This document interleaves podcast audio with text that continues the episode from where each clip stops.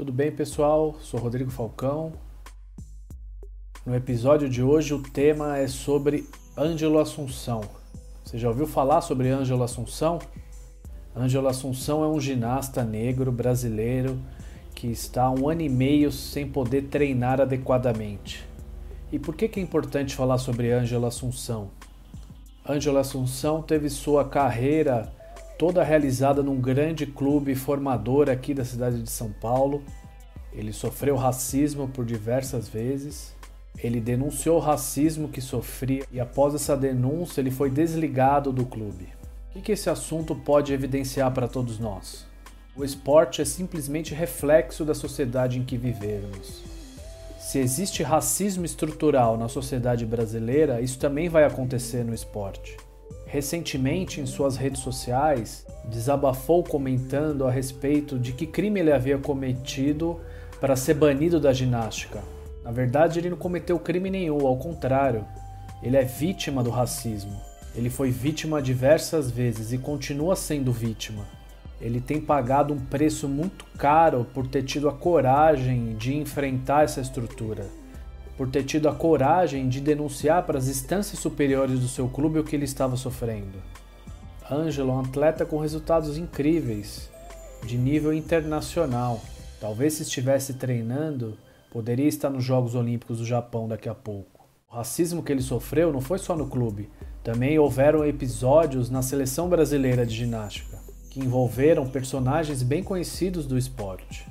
Felizmente, em pleno século XXI, a gente ainda tem que falar de problemas desse tipo. Um caso similar aconteceu também nos Estados Unidos. Colin Kaepernick, do futebol americano, ao denunciar o racismo, acabou sendo banido praticamente do futebol americano. Depois disso, ele não foi mais contratado por nenhuma outra equipe. Além desse desabafo em suas redes sociais, em entrevista recente, Ângelo também comentou que o racismo sempre o afetou e tem afetado a sua saúde mental e emocional. Eu sei que esse não é o meu lugar de fala. Eu sou um homem branco, privilegiado e nunca saberei o que é passar por isso. Mas não quer dizer que eu não possa tentar ter empatia e compaixão por quem passa por situações semelhantes. Felizmente, o racismo é uma das chagas que nós ainda temos que combater na sociedade brasileira.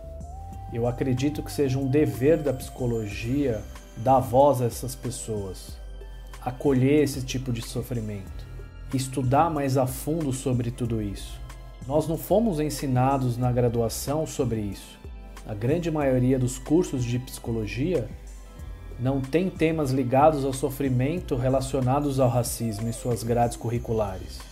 Existe pouca literatura de psicologia do esporte que fala sobre esse tema também poucas pesquisas científicas que falam disso.